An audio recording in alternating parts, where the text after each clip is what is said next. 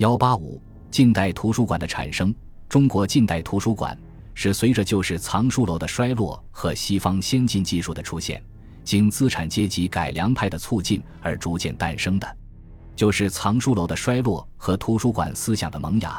十九世纪中叶以后，随着外国势力的侵入和中国民族资本主义经济的发展，封建政治制度和自然经济日趋瓦解，这就直接导致了旧式藏书楼的衰落。再就是藏书楼衰落过程中，太平天国运动起了不可忽视的作用。太平天国运动动摇了江南地主阶级的藏书家队伍，加速了就是藏书楼的衰落过程。在太平天国革命初期，对儒家典籍一概毁弃，在革命过程中也有意无意地毁坏了一些文物典籍，如镇江金山寺文宗阁所藏的《四库全书》即被付之一炬。此后，中国一直动荡不定，战乱频繁，战火殃及许多藏书之地，使许多藏书毁于兵险，有的散失，有的被盗。封建藏书楼开始衰落。由于鸦片战争后封建的自然经济遭到破坏，有些农村中的地主阶级在贫人战争的摧残之下逐渐破产，已无力维持藏书楼的局面，不时把藏书典当出卖，或以书抵债，或卖书以供挥霍。有些封建官吏宦图失意，以书变卖充公或折旧盘缠，致使部分图书流入城市，这样改变了封建地主官僚独占图书的局面。大藏书家的出现和藏书公开，为近代图书馆的产生奠定了基础。在清代，出现了几个藏书宏富的藏书家，主要有浙江陆心园的毕宋楼、丁炳的八千卷楼。山东杨以增的海源阁和江苏瞿雍的铁琴铜鉴楼等，这些大藏书家的出现，使藏书相对集中，中小藏书家相对减少，使旧式藏书楼的原有结构发生了动摇。而到了二十世纪初叶，这些大藏书家又相继公开自己的藏书，供本族人和社会公众查阅。所以，在旧式藏书楼衰落的同时，也孕育着他们向社会公开的趋势。伴随着旧式藏书楼的衰落，开明士人和资产阶级改良派对创建图书馆的要求开始出现。近代社会的发展使中国人民对清政府的愚民政策日益不满，增长知识、关心政治、要求参政的社会意识逐渐形成。特别是以康有为。梁启超为代表的改良主义者倡议创建图书馆的呼声，反映了国人对近代图博业的要求。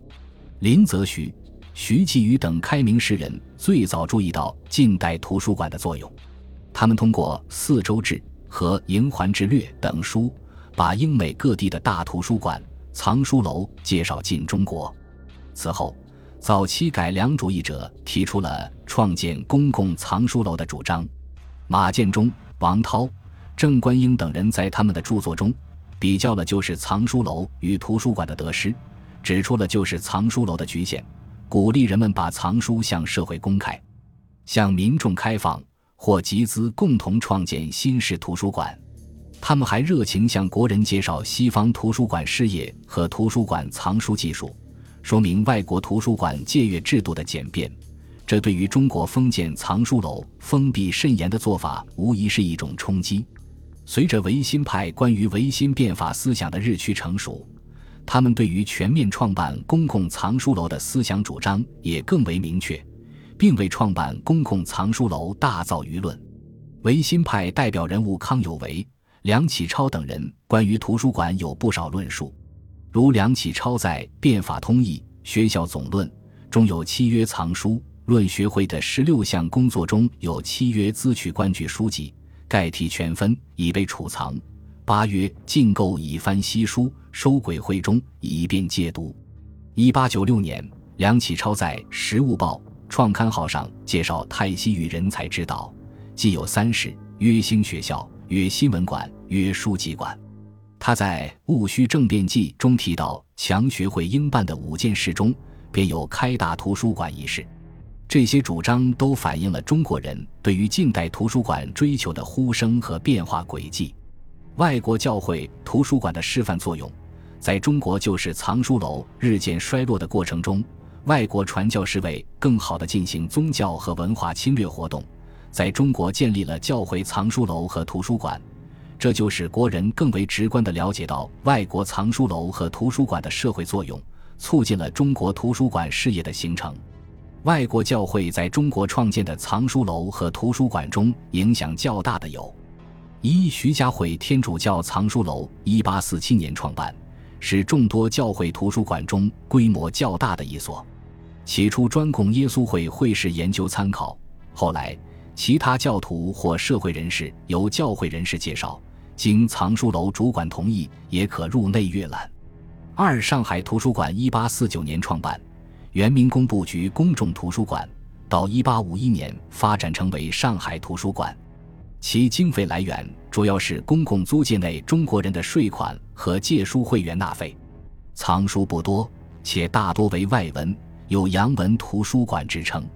三亚洲文汇北中国知会图书馆，一八七一年由韦列亚利创建，藏书大多为有关东方的历史、宗教、语言、科学、艺术等中西文图书。是当时中国境内最好的东方学图书馆。此外，还有圣约翰大学图书馆和格致书院藏书楼等。这些藏书楼和图书馆的建立及活动，从藏书结构、服务方式、经费来源等不同侧面，都对处于草创阶段的中国图书馆业有着程度不同的潜移默化的启示作用。甚至这些藏书楼和图书馆内的藏书，直接丰富了中国近代图书馆的馆藏。如徐家汇天主教藏书楼的藏书后来归上海图书馆保存，格致书院藏书楼的藏书后来由上海市立图书馆接收。戊戌维新对近代图书馆事业形成的促进。一八九五年中日甲午战争后，维新变法运动兴起，维新派极力宣传要救国就要维新，在文化上主张废除科举八股，开办新式学堂，办报纸，办书局。强学会成立后的两件事就是办报纸和图书馆。强学会收藏的读者对象为一般民众，其主要任务是启迪民智。强学会的收藏是中国近代图书馆的雏形。维新派创办公共藏书楼的活动，得到了清朝开明官员的支持。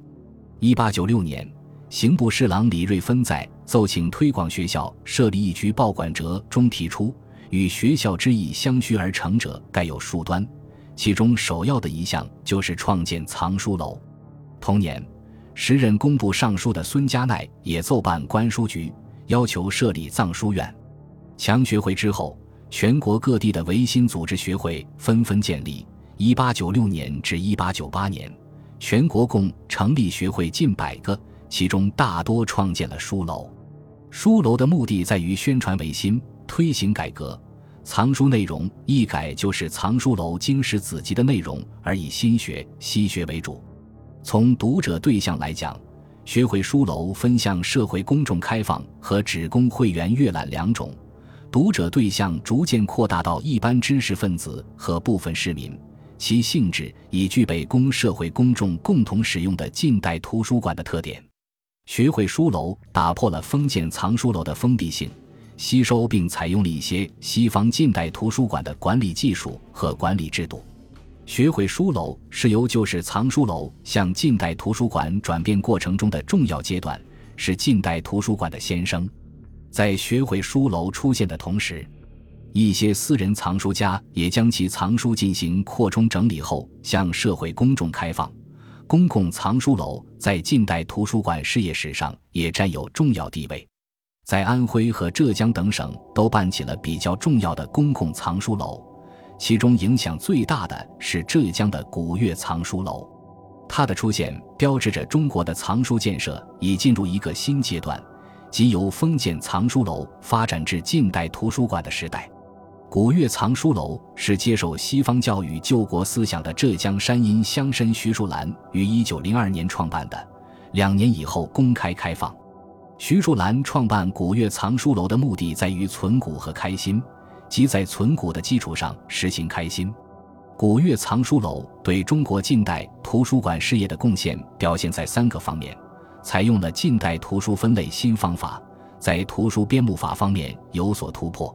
他将藏书按学部、正部分类。一九零四年印行了古月藏书楼书目，在图书分类、编目和书目体系、类目名称上都有所创新，突破了旧式藏书以经、史、字、集四部分类法。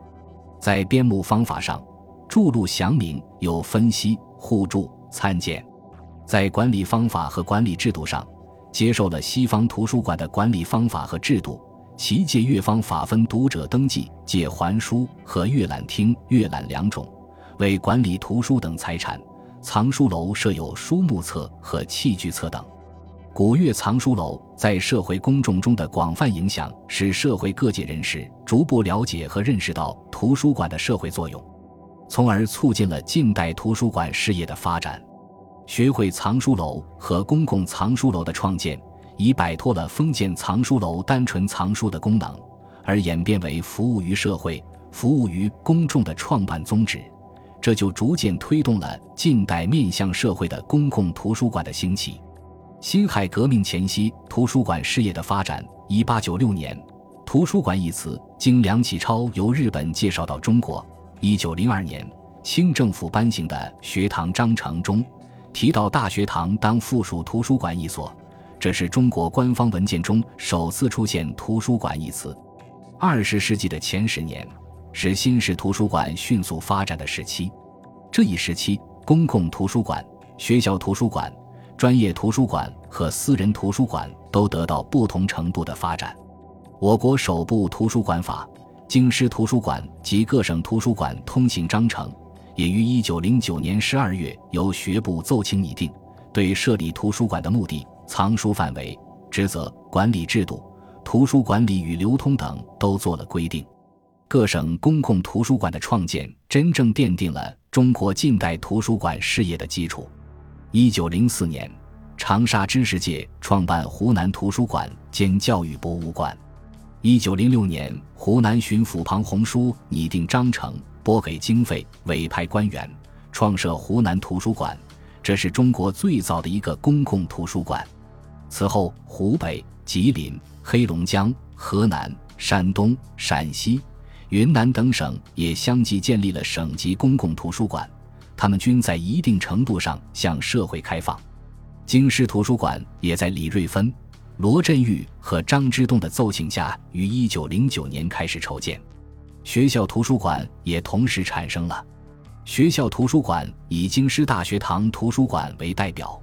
京师大学堂图书馆的前身是该学堂藏书楼，创办于一八九八年十一月。京师大学堂章程第一章中指出，京师大学堂为各省表率，体制尤当重弘，今设一大藏书楼，广集中西要籍，以公士林记览而广天下风气。一九零二年，张百熙奏陈恢复京师大学堂，并于是年设立藏书楼。分别提取各省的官局书籍，或购买民间旧本、实物新书，以译为译稀书，归入藏书楼。京师大学堂图书馆是北京大学图书馆的前身。